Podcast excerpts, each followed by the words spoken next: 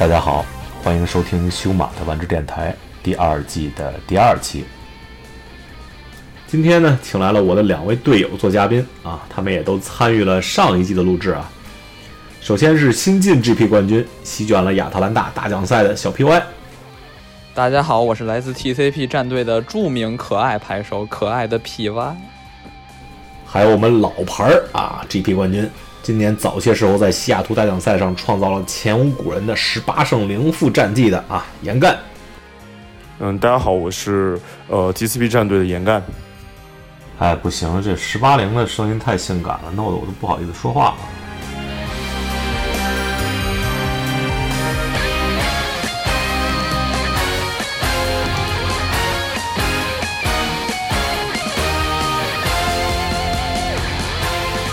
感谢合作伙伴奥洛夫万智牌联盟俱乐部对本栏目的大力支持。距离国内新传牌手们一年一度的节日啊，奥洛夫新传赛还有不到一个月啊。本届比赛将在十二月十五日于许多卡牌位于中关村的新店举办。咱们参赛的牌手呢，将有机会和欧美顶级的啊新传玩家同场竞技，这个机会也是难得呀。大家可以关注微信公众号“奥洛夫万智牌联盟俱乐部”啊进行报名。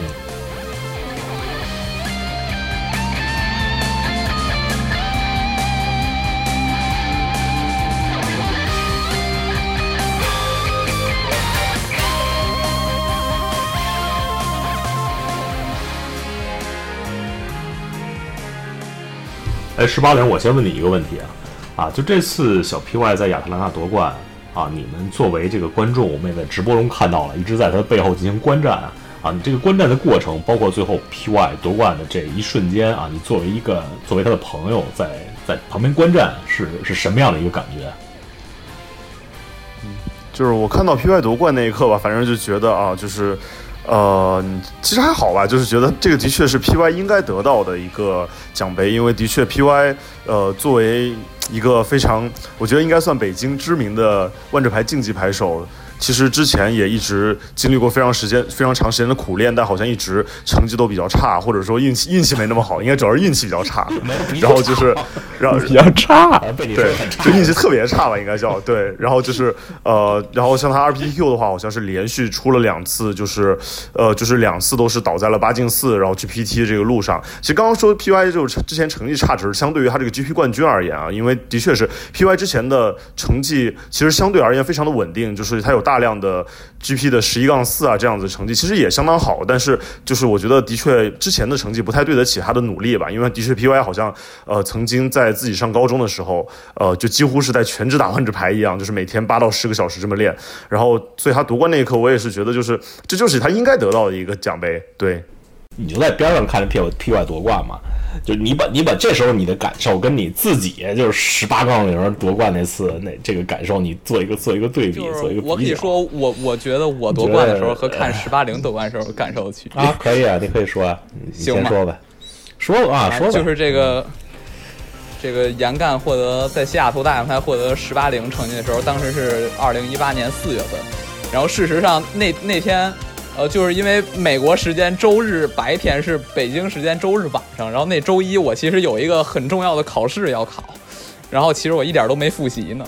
但是看到这个严干，这个就是我睡觉之前严干已经获得十零的成绩了，然后带着非常激动的心情睡觉了。然后我起床的时候严干已经十五零了，然后我就决定不复习这个考试了。然后我决定看这个这中国人能不能获得十八零，然后最后十八零对的非常对得起我，他果然获得了十八零。但是虽然这个考试考砸了，但是那天我感觉看了这比赛直播还是非常值得的。嗯，尤其是最后这个十八零获胜的时候，我的心情也非常激动。但是那时候我从来没想象过自己也有一天能获得 GP 冠军。我一直也觉得这是一个离我离我非常遥远的事儿，因为毕竟我之前连就是最后一轮或者到第二轮的 VNL 都从来没打过。但是这件事也有一好处，就是。当到我自己其实到那个阶段的时候，我感觉就没有那么就是新奇或者紧张了，因为毕竟我有很多队友都拿过这冠军了，而且就打决赛的时候，周子睿和严干都在我身后，这个给我助威，所以当时我觉得，其实拿 GP 冠军也就那样。你看，我们都已经有两个冠军了，我再拿一个，应该也不是什么特别不正常的事儿。所以当时就因为因为有这种想法，所以当时就心情也非常平静，所以才就啊就打的时候不太紧张。其实，哎，确实是这样。那严那严干，你觉得呢？你觉得就是，呃，你你觉得你夺冠和你看你自己的朋友夺冠这两个？这个两个心情，你你比较一下，你觉得从喜悦程度啊，或者从呃这个呃惊喜的程度来说，你觉得有没有什么异同啊？觉得哪个比较，呃或者说差不多啊？或者你是你是你是怎么感觉的？嗯，就总的来说吧，就是开心的话，肯定还是看别人，就是朋友夺冠可能会更开心一些了。就是因为主要是你在旁边看的话，就是你也不是自己打，然后你就会很担心，哎，他会不会就是说什么抓的比较差呀，或者说运气不太好，然后或者打错。啊。但是呢，就是你自己夺冠的时候，其实反而就没有想那么多了。因为包括我自己在西雅图打进八强的时候，其实我当时就觉得，哦，就是说，呃，打那么久，总算进了一次八强了，其实已经已经不错了。就是说，觉得嗯挺 OK 的了。然后就是，然后我也没有想到会拿那个冠军，然后。然后就只是说走一步算一步啊，反正就是呃能能赢当然好，然后赢不了也无所谓了，就是进了八强也已经可以回去吹一年了，然后就所以说也相对而言比较平静一些。但是看 PY 夺冠的话，就是主要是因为 PY 当时四强打白绿零甲的时候，那是一个金怪非常差的对局，因为我之前玩金怪我也知道，然后就特别担心，然后就在看就就特别怕对手是突然一下子神掏，然后把 PY 给秒了，但对手也没有做到这一点。嗯，对，这个确实是我，因为我你你夺冠的时候我在旁边看嘛，然后我看那个直播，你在 PY 身后看，我说你终于能感受一下当初我们在你旁边看有多着急了。你在是你在上面打比赛，你们刚才 PY 不也说嘛，就是真正打比赛其实比较轻松的，对吧？呃，可是哎，真是真是急煞了我们这个，我记得有一盘你是怎么是调度到调度到六还是调度到五，然后又又卡地，哎呦，看得我们这着急。估计你们你看 PY 打比赛的时候也应该是差不多是差不多是这种心态。哎，其实反正反正我发现万智牌真是就是说，你要是和朋友一起出去打比赛，呃，到后来看见朋友就是在比赛，比如在八强里打，或者到最后夺冠啊，这个我觉得这个喜悦的程度是不亚于就是自己打出成绩、自己拿这个冠军的，我是这么觉得的啊。啊，我第一次，我第一次有这种感觉是当年看那个董大师打北京大奖赛啊，中国第一个大奖赛，当时决赛打打一个挺厉害的一个日本牌手大一正司啊，相当于现在 Reduke，是是非常非常厉害。然后最后最后看董大师夺冠啊，所有中国牌手很开心。当时当时距离哎，反正距离我赢第一个国冠也是就几个月吧，当时也可以比较这两个心情，我觉得觉得可能还是。差从喜悦程度来上来说，可能觉得真是差不多的。可能可能看那个董大师夺冠更开更开心一点，就跟当初看你夺冠一样，跟后来看小 PY 其实夺冠一样。我觉得这这本身也是是万智牌特有的魅力吧，就是说可以跟朋友在一在一起，尤其是大家一块老一块打比赛嘛，对吧？熟了以后，然后看见朋友能取得成功，真是这个喜悦程度，真是一点都不亚于自己打出成绩的。我是我是这么感觉。这个。这个我也有感受，就是其实我第一次有这种感受是二零一七年的静冈大奖赛，当时有一个特别妙的事儿，就是第二天最后，当时这个戚文涛和支一敏分别在打 GP 决赛和 PTQ 决赛，然后我们就两头来回跑来跑去看，但是那次非常可惜的是两个人都输了。对。这个啊，而且我记得那次是还和知 pro 住住在一块儿，所以就特别关心。而且当时啊，就是在日本进一个 G 八强是非常难的，然后涛 B 就打到决赛了，然后超级难。知道日日本那个观战的那个地儿特别有感觉，它是焦点柱在下面，然后人可以走台阶上去从上面看，然后那次上面就聚聚了好多中国人都在看涛 B 啊，我记得这特别清楚。哎，涛 B。涛 B 一到日本就成他主场了，经常经常打进决赛，洗脚和 PTQ 啥的。涛 B 应该是我觉得是中国没赢过大奖赛里头所有牌手里最强的了，应该是涛 B，我觉得没有什么意义。主要是这个四个月进了三个八强，太强，逃避。哎，四对四个月三个八强，这个这个密度可能也是前无古人了，最起码对中国牌手来说，对吧？哎，那那小皮万，你当初是呃，你还记不记得你是怎么进入坑的了？呃，记得呀，就是就是在我这个战，我记得应该是二零一三年的九月底的时候，二零一是三年我的初中？同学。什么环境？二零一三年，当时应该是 M 幺四发售，就是赛洛斯发售之前的时候。赛洛斯哦我记得是十月十、月初正式发售，嗯，然后就是大概在这个九月底，就是这个十一假期之前，然后有被这个同学介绍了有这个万智牌这么一游戏，而且主要当时我们学校这个地理条件得天独厚，这周围有两个万智牌店。上初中是然后吧？上初二你初你初中就是人大附中是吧？人大附中牌手，是哇，太强了！是人大附中牌手果然强。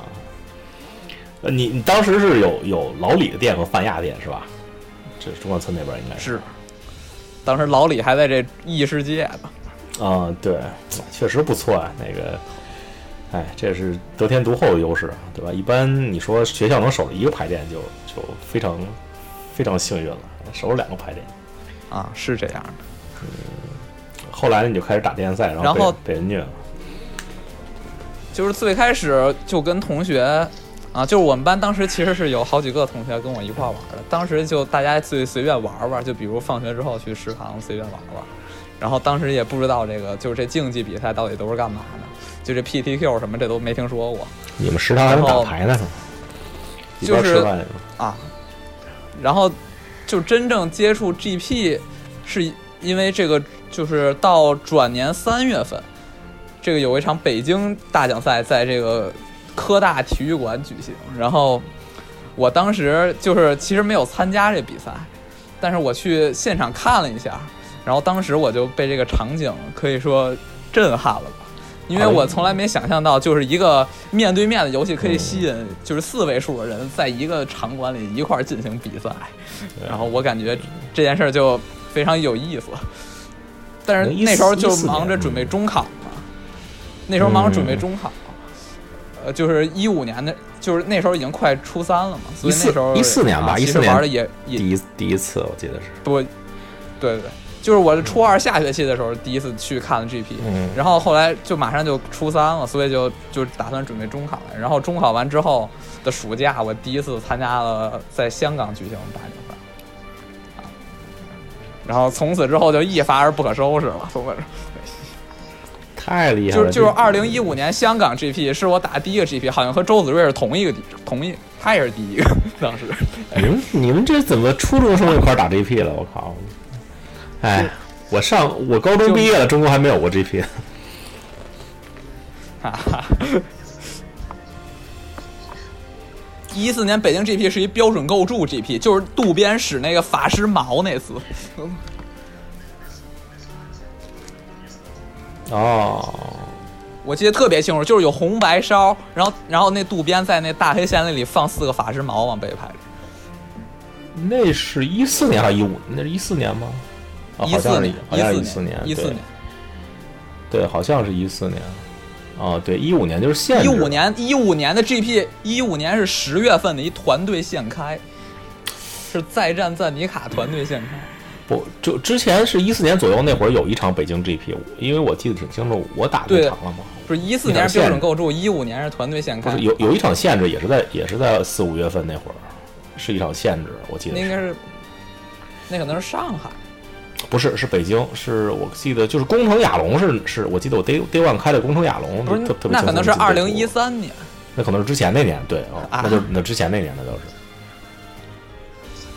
哦，那之前一年，一三年是什么巨龙迷城先开，嗯，一三对。年不是这个周全夺对冠，拉对对对，就是周全夺冠那个拉拉尼卡叫什么 Gate Crash 和是 Dragon Maze 那个那场那场是就是哦那三个环节。那会儿你还没开始玩啊三个系列。啊对，但是我后来通过研究，就虽然成绩不怎么样，但是对这些东西就研究的非常明白。我可以大言不惭的说，我研究的比较明白。嗯，研究的太明白了。后后来你是什么时候才开始，就是真正，呃，开始认真的准备啊？什么 RPTQ 啊？什么就是包括周边大奖赛啊？这个是你上了高一以后，还是？啊，其实就是我，其实就是我第一次获得 RPTQ 资格是在这个二零一六年的二月份，当时我卷了一个 LCQ，然后这个 RPTQ 的成绩非常惨淡，这个六轮好像只获得了一分，太强了我！六轮六轮一平，五负一平是吧？啊，不是。不是值得一提的是，我这六轮全打了。我告诉你，这个六轮我全打了，居然没有轮空了。我每轮都打了。我操，那那你最后一轮那个对手也值得钦佩啊！俩人都零五还不 drop，还打。啊，然后这个啊，那是我第一次参加 RPTQ，然后在后来长达一年半的时间里。我虽然在北京的 PPT 基本都参加，但是我从来没拿过资格，因为当时这个北京的 PPT 简直是地狱难度，在这个同级设立之前。嗯，你有没有去？你像洛夫当时去什么打什么保定 PPTQ？你有没有去周边打过？我去天津打过，但是保定我应该没去过。天津然后就是到这个到二零一七年五五月份，我才卷了，就下一个这个 PPTQ。哦，那等于到现在才一年多。从那，然后从那个五月份之后，我应该是连续打出了一个 PPTQ 冠军，一个 LCQ 亚军，然后一个 P，然后再下一个系列的，啊，呃，PPTQ，呃，第一天是就是那是一个周六周日，周六打了一个八强，然后周日就卷了，就卷了北京第二个。啊，PPTQ，好像，对。就就是连续获胜，那你那你啊，但是但是后来这些资格其实都浪费了，因因为进了 RPTQ 八强，因为进了 RPTQ 四强，对，对你你是输了两次 RPTQ 八进四是吧？两次和和 PT 失之交臂，一次是四进二，哦，一次人不够是四进二哦。第一次是中国第一次只有两个资格，然后我跟唐涛就成为这个悲惨的，怎么这么惨啊？那次怎么只有这么？那是是 RPTQ 那地地方比较偏还是怎么回事？怎么只有怎么只有两个资格？不是，就是其就是那个改制了嘛？之前中国 RPTQ 其实也没多少人，哦，就有时候就三十多人，那次还有四十多人，但是后来就那次好像是到四十三个人才有四个资格，然后只有四十个人参加，哎，还真是惨。那你第一次 GP 打进打进 Day Two 是什么时候啊？第一次 GP 打进 Day Two 是二零一六年一月，名古屋 GP。二零一六年，前前年啊，那那还可以。你那个严严干九六的成绩，九六还行，最起码比六九强。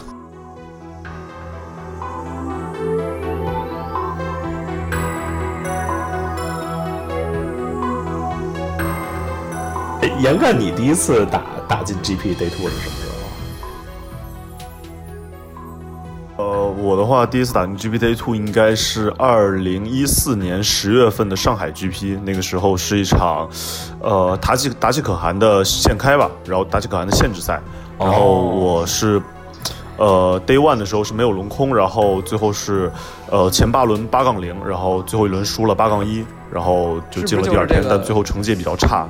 就是十胜五负最后的这次比赛 是吧？应该啊，对，就是之前是对，然后最后呃是 中国拍手余英夺冠了，当时是击毙中国拍手徐速除速啊。哎，那应该你是你是什么时候？你是大学时候才开始打？你大学在西安上的，我记得是吧？你是深最最初来自深圳，然后去西安上大学，是是这么回事吗？还是我记错了？我经常记错我。哦，对，没有，呃，没没错没错，我是等于高，呃，等于是，呃，家是在深圳，但是大学的话是考到了西安去上。然后，呃，我最开始打万智牌的时候，其实是在上高一的时候，也就是二零一零年，应该是那个时候，应该是密罗地创痕刚刚发售的时候。然后，呃，在学也是应该是一零年九月份的时候，在学校可能运动运动会那个然后运动会，然后在在那边打桌游，然后就运动会还有万智牌项目，然后。这运动会，不就是运动会的时候，我们在那旁边就是就是就是也不看嘛，然后就无所事事在那打牌打，就是然后就然后就有人过来说，你就是我们这有其他的桌游，你想不想玩？然后当时反正深圳那边的环境也不是，就是万智牌环境肯定没有北京好。然后当时我记得好像深圳可能就只有一家两家牌店，可能一家吧。然后变那家牌店离我特别远，就是坐地铁过去的话，就光过去就要一个多小时这样子。现在深圳怎么样啊？现在深圳好像也不是特别好。嗯，对，现在深圳反正也是可能就两三家牌店，或者就大概是这个样子。因为我和因因为我现在也没在深圳，所以也不知道。然后，不过反正感觉这么多年，深圳好像呃万智牌一直肯定是发呃就是呃也没有很好吧，就是一直一直都是那个状态。嗯，哎，怎么也比西安强？你大学这四年在西安是怎么过的？呃，我大学四四年在西安，西安的话，当时呃，其实西安还行，就是西安的牌店有一个特点，就是西安牌店的话，牌手之间关系比较好，因为西安本来圈子就比较小嘛，然后可能大家就互相哎套牌，互相借着玩啊，然后就是互相借牌啊什么的都比较方便一些。因为这这个其实就是万智牌的一个很有特点的地方，就是有时候圈子很小，但是这个圈子里面的气氛其实反而可能会比一些大圈子要好一些啊。然后在西安的话，我可听说这个西安牌店的钥匙都在十八零手。我靠！这听说这个十八陵负责给排练开门，好像是。这是传说中的住店 pro。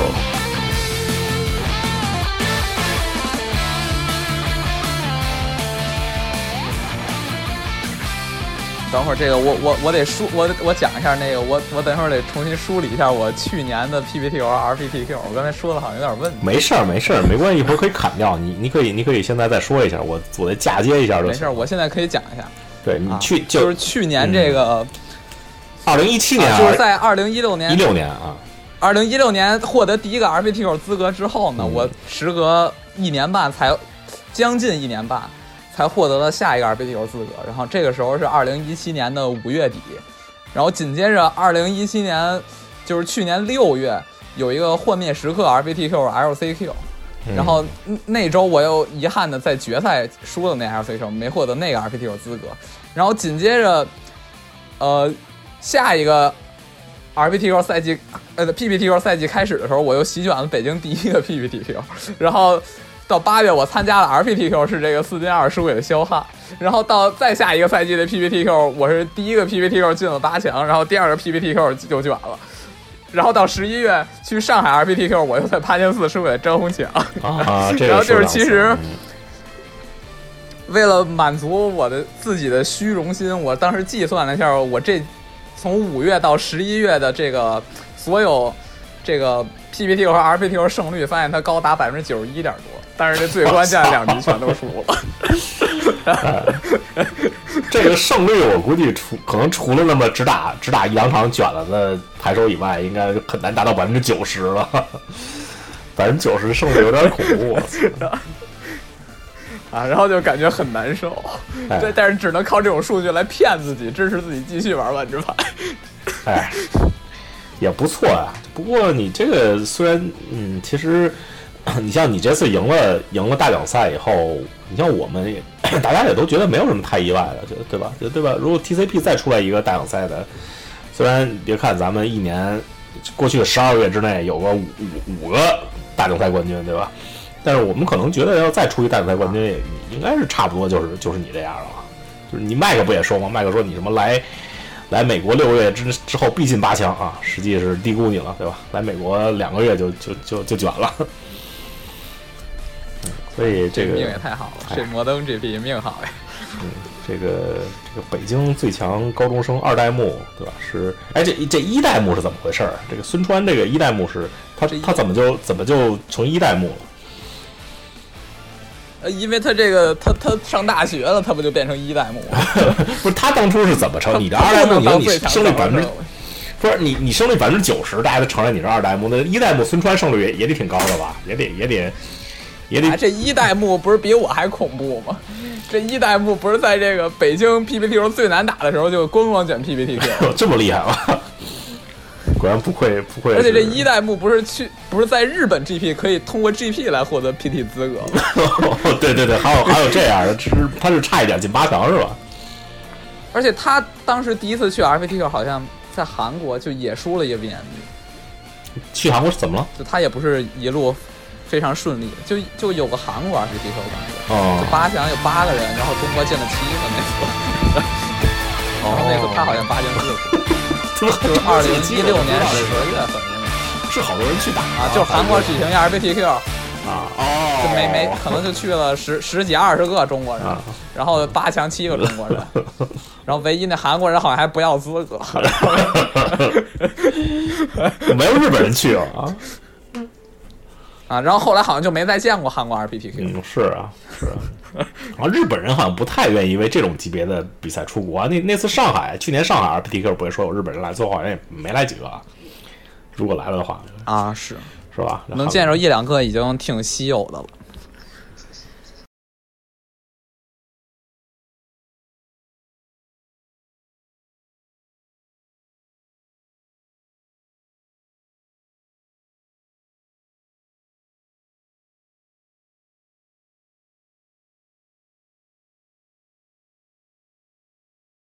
哎，那 PY 你来美国也有呃两个多月了是吧？三三不到三个月，两个多月了。啊，不到两个月，不到两个月，等 于九月十八号来的。啊，对啊，等于等于来来美国一个月多一点的卷了卷了 GP 啊啊！之前还打了一个 Denver 是吧？之前还打了一个丹佛这样赛。呃，你你觉得就是在美国打比赛和在国内打比赛有什么不一样吗？就是比如说是比赛准备方面啊，比如呃，对你你是打 Denver 的时候还没决定去打这个这个亚特兰大是吧？后来你就是首先在就在国内的时候，虽然我去年表面上看起来是一个全职高中生，但是其实我生活大部分时间都在玩万智牌上，所以全职万智牌上，就这这个准备比赛的时候呢，我就感觉就可以准备的比较充分，就啊，然后就就每天可以有很多时间来练习，也不用担心别的。就我已经自暴自弃了，可能在学习方面，但是后来这上大学这就另说了。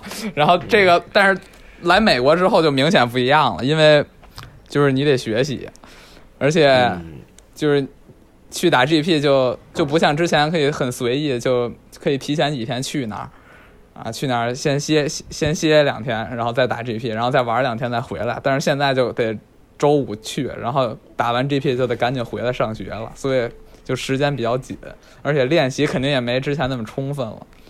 啊，那你这次去，但是这个亚特兰大，但是这亚特兰大它比较特殊，因为这个亚特兰大来了很多中国牌手，所以我我在打的时候，而且它是一个 PT 之前的 GP 嘛，所以我在打的时候感觉精神有点恍惚，就感觉这个时空可能重叠了，就这个来自不同地儿的人怎么出现在一个赛场里了？这哦，我 这有的人不是我电视上才能看见的吗？有的人不是我这个北京才能看见的，他们怎么都在一块儿？这次亚特兰大就是我周周四晚上就就去亚特兰大了，所以就时间相对丹佛肯定更充分一点，因为丹佛我是周五晚上才到嘛。这不就这这不就差一天吗？很关键吗？差了一天，不，但是我多旅游了一天，就感觉很高兴。心情舒畅。我以为是严干他们而在丹佛把你把你用身体把你说服了，让让你去亚特兰大啊。不是，而且那天丹佛就是相当于我周五下午下完课才去的，然后那个周一凌凌晨就出发，就飞回学校，就回学校上上午的课。但是这亚特兰大就我直接翘了两天课就去了，所以就感觉差距还是有点的。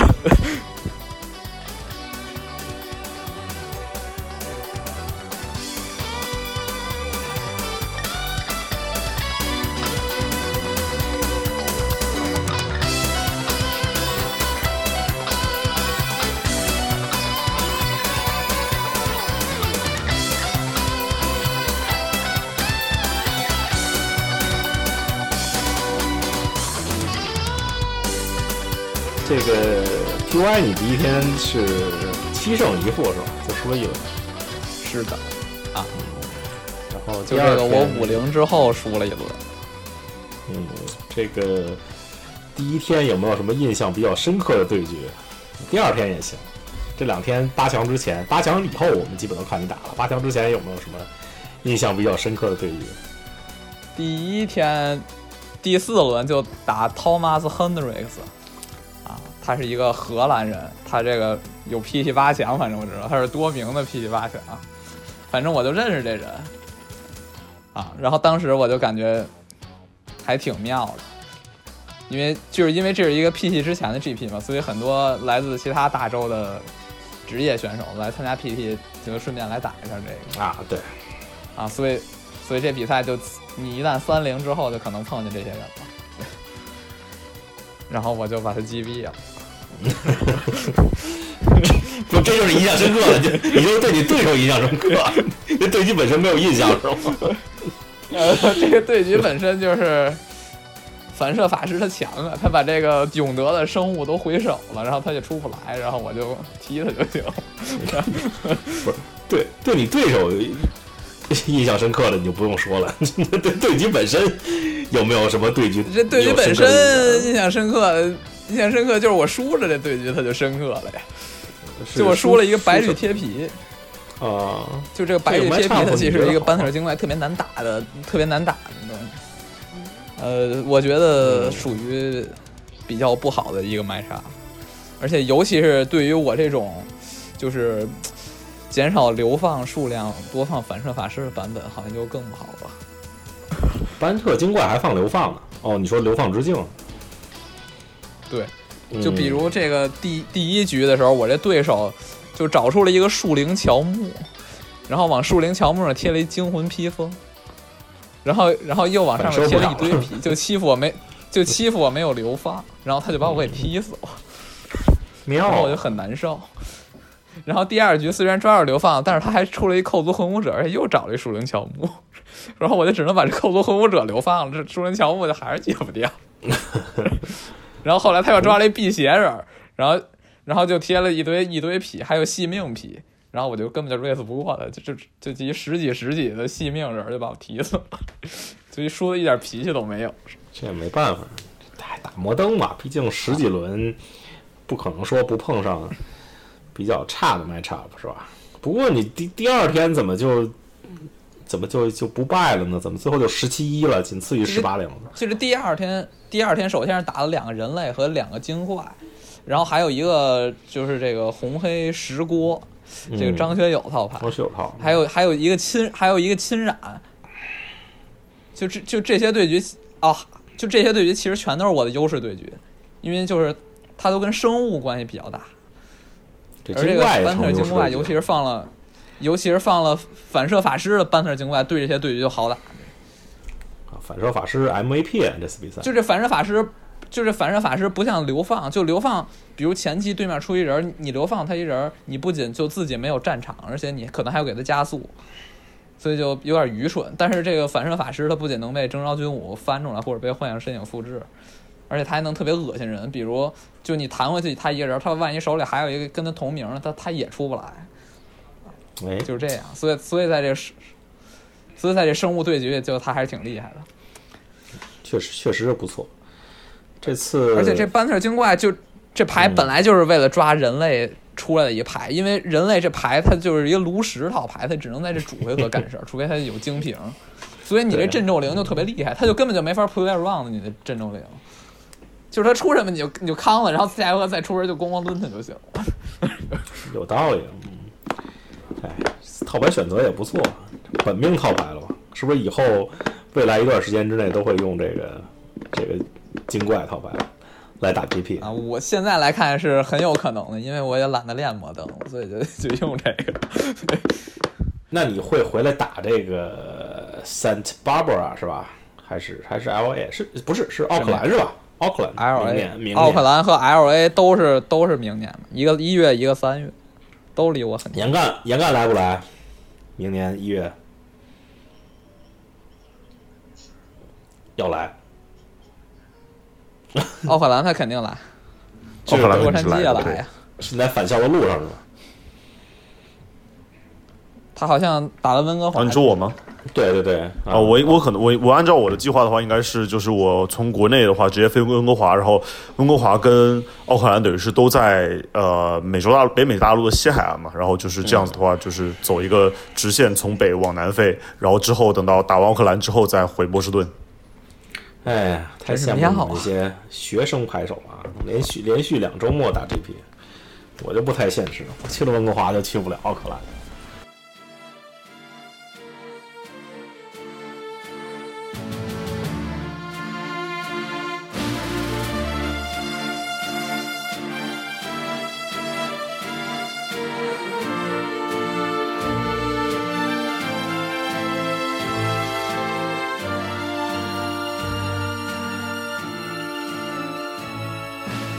啊，另外你还有什么什么夺冠感言？你可以说一下，有没有什么要感谢的人？什么夺冠感言就是得感谢这个 TCP 呀、啊？没有 TCP 就没有我的今天呀。要是具体到就这个，具体到哪个人身，要不要感谢一下这个个这个十八零啊？是你的给你指这个很多。人我都得感谢呀。啊，那不行，TCP 人太多了，T TCP 这个主要是竞技组的人 啊，行，那就是从我我其实从这个二零一七年应该二还是二零一六年底就在这 TCP 经济组群里，嗯。然后当时大家除了麦克夺过冠之后，大家都没有什么成绩吧。嗯。然后我在就这一步步见证了这个 TCP 最近几年崛起，就从这个大宝贝儿进了四强，然后张伯伦进了这拉斯维加斯八强，对啊 TCP，然后后面就是朱洛夫和张伯伦一块儿进了，一块儿进了，一块儿进了八强，对，然后又哐哐然后啊，然后啊，然后大，然后那个呃，喵大师的大宝贝儿和李文浩然进了，又进了团队赛四强，然后到今年又卷了这个，卷了一团队 GP，又又十八零了。啊，然后最后终于轮到我了。排论资排辈儿排到了是吧？这这个 TCP 过过去这一年，其实过去这一年中国万智牌都挺强的，咱们就是中国牌手拿了七个，也不是八个大奖赛冠军吧？我记得那天是黄叔还是谁在他们的那个呃音频里提了一句，教练是吗？也可能是教练在直播教练在那文章里写的，哦，对对对，教练说的，他说是过去十二个月吧，中国一共拿过好像是七个 GP 冠军吧，对吧？日本好像在同一个时间内只拿了五个，对吧？对，咱们咱们 TCP 就拿了五个，咱们已经已经以一队之力可以可以跟日本一国之力相媲美了。开始吹嘘自己。虽然虽然 PT 不太行，哎，不过没办法，您日本那个专业牌手的数量跟咱们是不是一个级别的，对吧？咱们啊，有一方面可以跟跟人相比，就就值得值得吹个一年两年的。你说你说，没有，我说就说这最最近两年中国万智牌、中国竞技万智牌在 GP 赛场的成绩成这井喷式的进步哎。对对，就是以前以前就一以前就是谁进了个八强，就感觉都得就说好久好久，但是现在就其实就就感觉已经习以为常了，嗯就一年能有十几个 GP 八强。我们当年一个 GP 八强能吹三年，你知道吗？高振兴进个八强能吹，能从两零三年吹到零五年，都是这样。然后董大师拿一个 GP 冠军，好像一直到啊那记录一直保持了五年，才有人拿第二个 GP 冠军。现在谁想这个一年拿五个 GP 冠军，想都没法想。哎，还得感谢十八零啊，这个这次亚特兰大 GP 席卷的主要原因，肯定是跟这个十八零共处一室、同床共枕、共度良宵了，对吧？嗯，把这个功功力传到你身上一部分，从十八零传到十七幺。啊，而且这个十八零还疯狂奶我，是吧？十八零，哎，这十八零这十八零怎么不说话？啊，我说啊，对啊，啊啊，我这都是正奶，都是正奶，对。哎，这个感谢周子睿，周子睿提供给我套牌，就是你大家要明白，我去亚特兰大只带了一个牌盒和一张巨奥机就去了，还有一个巨好奇，这个巨奥机还是我在丹佛撕出来的。哎，然后感谢小瑞瑞和洛夫借我牌呀、而且我 M O 的套牌其实也是找小瑞瑞借的。就后来这个在亚特兰大大奖赛之前五天，小瑞瑞把我的征召军武拿走了，他自己去练习他的白绿征召军武之后，我就没练过，太穷了，没有牌。征召军武可太贵了。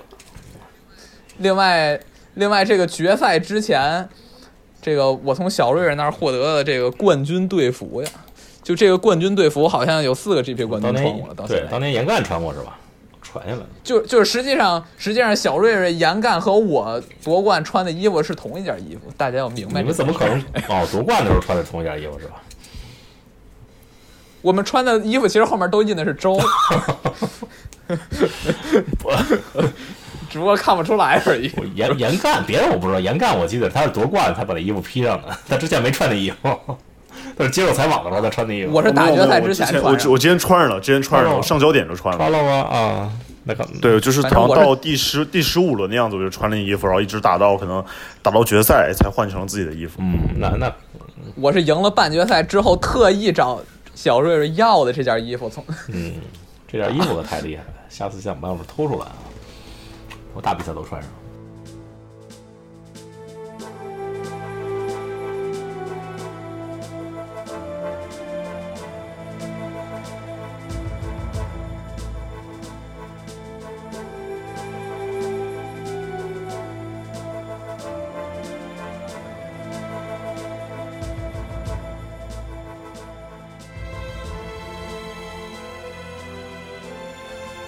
行，最后一点时间，咱们聊聊这个这个专业赛吧，亚特兰大专业赛。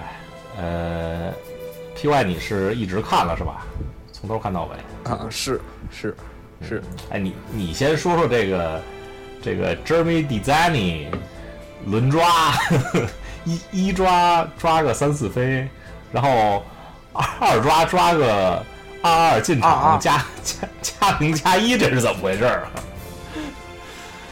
啊，他他那包还有个什么球啊，还有个什么还有个扣留什么球吗？音波解脑，对啊，什么扣留法球还是什么，他都不抓啊，就就直接抓个很难进主的牌，这是怎么回事儿？啊，就是我觉得他想 force 这个波洛斯的快攻，但是他要 force 波洛斯快攻，他一抓没抓那个那个二二训导人儿，二二先攻训导人儿他没抓，他抓了个三四飞。这可能跟这个第一包的颜色分布有关。不是，那那你要就是他，你要说他，你要说他铁头抓波洛斯，他如果没有第一抓这个，我可以理解他抓这个不抓不抓不抓其他那些蓝牌，但他第一抓他没抓那个二二训导人，抓了个三四飞，我第二抓抓了一个几乎不能进主的牌。但是这个三四飞好像他是绝对强度太强了吧？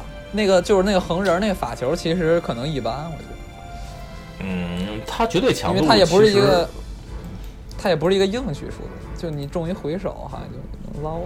不是再一般，他也是他也是基本都会进主的牌吧，跟一张不太会进主的牌，我觉得不是 不能比吧。就我我就特别困惑当时，但是后来那个 Mark Sterling 他发了一个推，他是这么说，他发的非常简单啊，他是说这个 Germany 一抓抓的是那个，没抓这个二二训导人，二抓抓了一个二二进场加一加零，没抓没抓那个法球，这是为什么呢？哎，他不是这么问的，他是说。他是说，呃，他是这么抓的。然后，请问，问题是这个 Jeremy d e z a n 有多少的几率看了他上边抓的是蓝色？然后他说，他估计的几率是百分之七十五。嗯，我一听有道理，啊我我我一听也觉得我觉得有道理，我觉得只能这么解释。对不起，我们实在是圆不回来了。对，我这只能这么解释啊。对，这这是实在是没有说道理啊。真相。但是不得不承认，就是这红白里它的两费曲线应该还是挺重要的。而且尤其是在 PT 这种场合，可能要是以后你要抓不着这两费曲线，就比如你这红白只有三费曲线开始，那肯定这牌就根本就不可能赢。嗯所以就是这只能强行解释一下了。嗯，反正 Jeremy 这个牌手一直是风评也不是很好嘛，就是以前也是作弊被抓过，他是被禁赛过吗？你记得他，我忘了有没有被禁赛了，反正是被抓过。他好像是有一年世冠这个买通了店家，问这店家这个别的牌手买了什么牌来推测别人的啊对套牌。对对对，这这是一这这是在亚特兰大还有 Jeremy e a n i 还有我偷忘了谁给我讲的了，好像是这样的。嗯，对，他还偷牌表，偷牌表他偷拍就是 Jeremy d e z a n i 哦，他偷拍表那个事儿不是不是他买通店家要拍表，这这俩不是一回事儿是吧？他去又又又去偷拍表，呃，这这也是两两件事，两件事，对。哦，对他偷拍表好像是说，就是当时火球还是哪个战队吧，就跟他们住一酒店，然后呢，好像就是，嗯、然后然后然后就火球他们有自己的内部的测试科技嘛，然后 Jeremy d e z a n i 就偷偷的，好像溜趁哪天他们晚上睡觉，然后门没关好，然后偷偷溜到他们房间里面去，然后就拿了一套好像纯蓝献丽的牌表，然后就用了完全一样的塔罗牌，然后最后好像卷了 PPT 还是还是怎么样的一个剧情，反正就反正在 PPT 上成绩很好，特别好玩一事儿。对，然后不是他他他不想这个事儿，他之后怎么圆嘛？他一看就是人家一看，尤其是最后又卷了，一看这牌本，哎，怎么跟我们科技一样？那这次不会我觉得他可也是偷能估计没？有想到自己会卷，这次可能没有想到自己会卷，这次可能偷的时候房间太黑了，没看见那红白天使有训导。这个很有可能，很有可能这次，哎，有道理啊。哎，我哎，我还以为啊这段还是掐掉吧，别被迪扎尼给告了，对不对？呃，没没事儿没事儿，迪扎尼，但迪扎尼迪扎尼是什么样的人，大家都很清楚啊，其实，要不然什么 My Sterling 他们不会啊，对，这人的确比较不会不会发这种推，下边一大堆人散。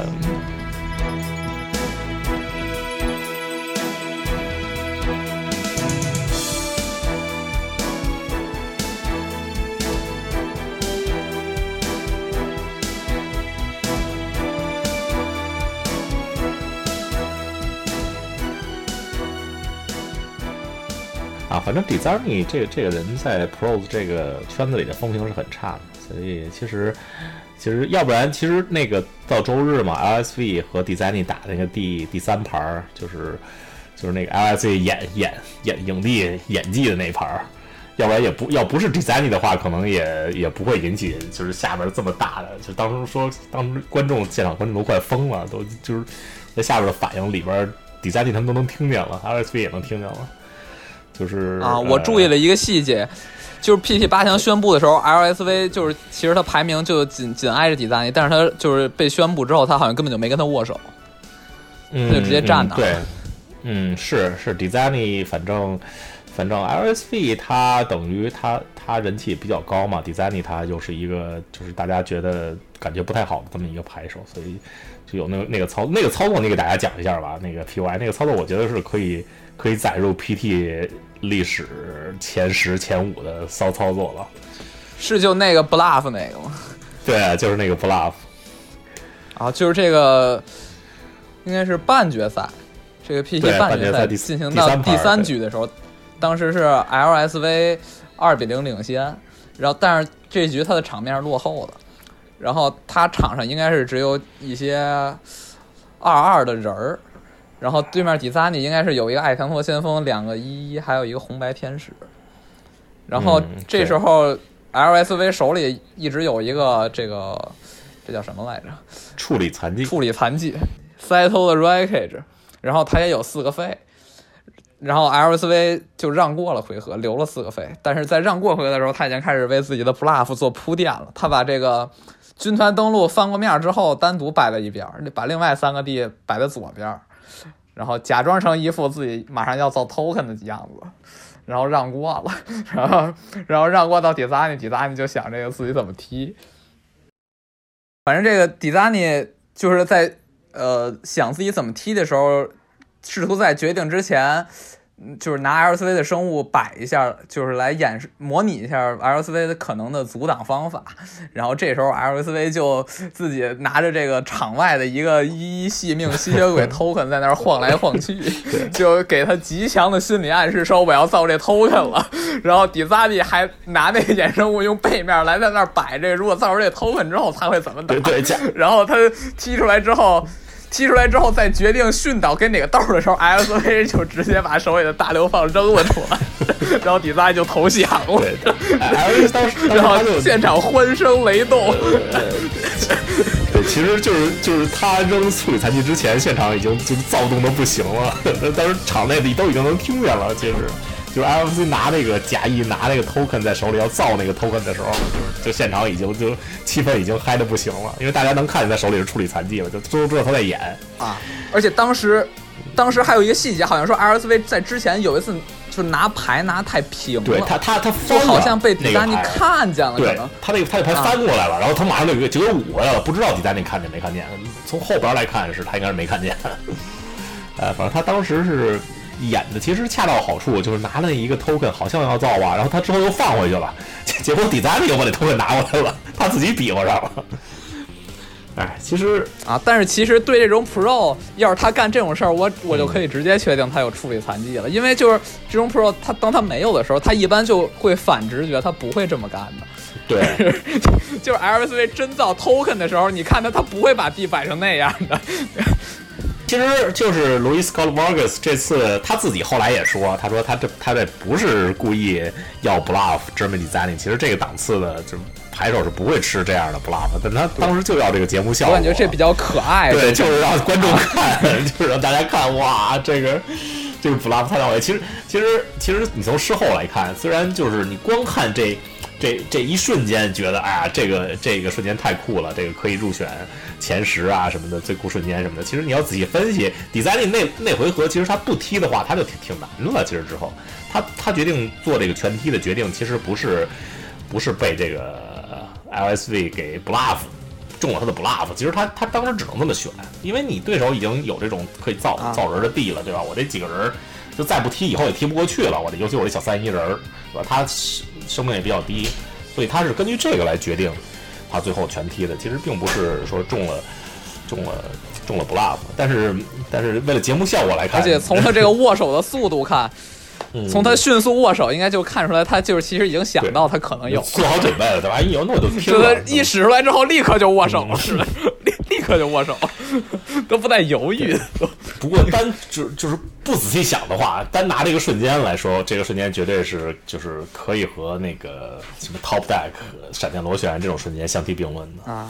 但是 Top Deck 恶王者葬火，嗯，对。哎，但是仔细仔细一想，虽然没有没有到那个档次，不过这次火球他们组的这个这个科技其实是不错的，就是他们这个小白在小白里加的这些。对，可以加了那个阿耶尼的群伴是吧？那张牌叫，就是你每加血就放一个豆。那个遗费那个有三个人就站街开始加一些那牌和那个配合就可以加血。他那遗费一系命飞就这次这次。这次火球还可以，火球其实 LSV 他那张那个处理残疾，就是他们十几个火球，大概有十个左右火球的人用这个小白吧，就他一个人放了一张。他们赛前就是大家说，要是因为他们觉得就是自己团队的曝光率比较高嘛，就是如果有一个人拿这牌就在焦点桌一使了。就别人都都会以为他们都放这张牌，以后打他们那个看他们有四四个费开放，就会特别小心。其实他们没放，所以他们派出 LSV 去曝光了。对，一上来他们是掷骰子决定。后来 LSV 最高费用说算了，我我就去吧，反正我被曝光的几率比较高，所以他就直接下了一张那个下了一张什么？我想想，他是下了一张那个两费的那个去除 Buffering Man，就是就是两费一个三费以下的人出场嘛，就是就是下一那个放一个处理残疾。啊，对，不知所踪。最后，最后就是，没想到这个加的这一张处理残疾，最后有这么一个戏剧性的效果啊！确实，这也太妙了，是都是天意，啊，都是确实都是天意。看的时候，我看这退是弹幕都刷疯了，都是。严哥，你最后看这个 PT 八强的分布啊，有六套这种类似白块是吧？类似类小白吧，红白、小白。这样的牌哦，对小红白，对，你觉得这个环境和前一个个人 PT 就是多明啊，多明也一样是前前八里头有七套是吧？红黑或者小红，嗯，你觉得有什么不同吗？这个这个六套六套小白对那边的七套小红？呃，就是说，嗯，这个这次的。PT 其实相对多名而言呢，就是环节健康程度肯定是没有办法比的，就是说肯定肯定是这个系列会比多名健康非常多。因为实际上我们看了后来一些数据啊，包括高盛套牌的分析啊，包括今天火球有写了一篇文章，就是关于这些套牌的胜率啊之类的比较也好，就是我们会发现，其实红白快攻这套牌它在。这次 PT 的方差是相对很相对较大的，就是有很多顶级的牌手，他们呃通过了红白去获得了就是八强的非常好的成绩，但同样其实红白在呃高胜套牌里的分布却并不是特别的好，就是八胜套牌里面我印象没有错的话，应该是只有四号红白吧，就是其实这个成绩也只是说普普通通，而相对而言的话，像一些没有进就是原来呃没有进八强，但是在赛前一直普遍被大家看好的牌，比如说什么黑绿啊，或者说一些小红啊这样的牌。其实，在八胜啊、九胜这样的分布里面还是不错的。然后，并且像一直都是可能，呃，好像在这次 PT 表现不太好的纯蓝，但同样也有一套是打出了就是构筑全，呃，就是构筑部分应该是十胜的一个成绩。就总体而言的话，这个环境还是相对而言健康一些的。对，我觉得和多明那个系列也是完全不能比啊！就多明，就包括像多明那样的红黑那种强度的牌，之前两年前有一套马尔都车，也是，就是八强里有六套马尔都车。但是呢，这个环境最强的就是马尔都车，对吧？啊上一个环境最强的就是就是红黑。我记得上次评这个环境完论全不一样。评论多明的这个时候，咱们已经在讨论该不该进五链鬼谷爱了。但是现在咱们一点都不想讨论这进牌的时候，所以看可以看出来，他这环境非常健康。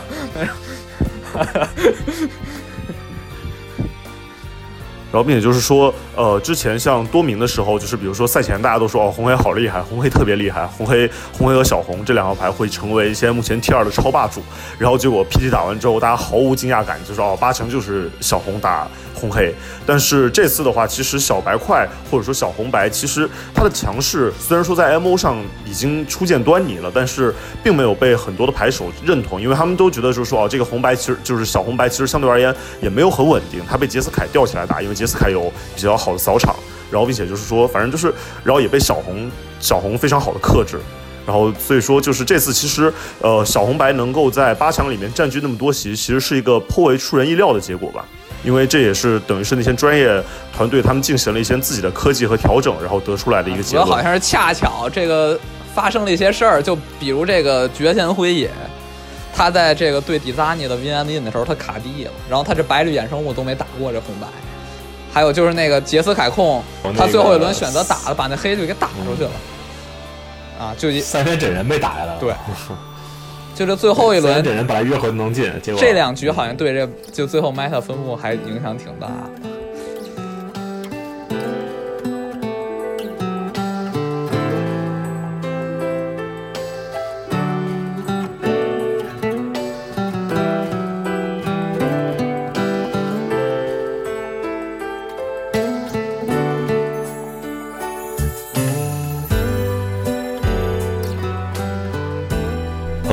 最后的结论是呢，虽然这次专业赛看上去是小白一家独大啊，但实际上呢，新的标准环境还是非常均衡的。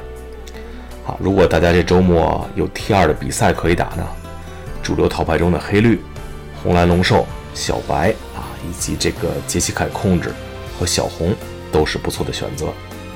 好，最后祝大家比赛好运啊，能充分享受这个相对还算多元的标准构筑环境。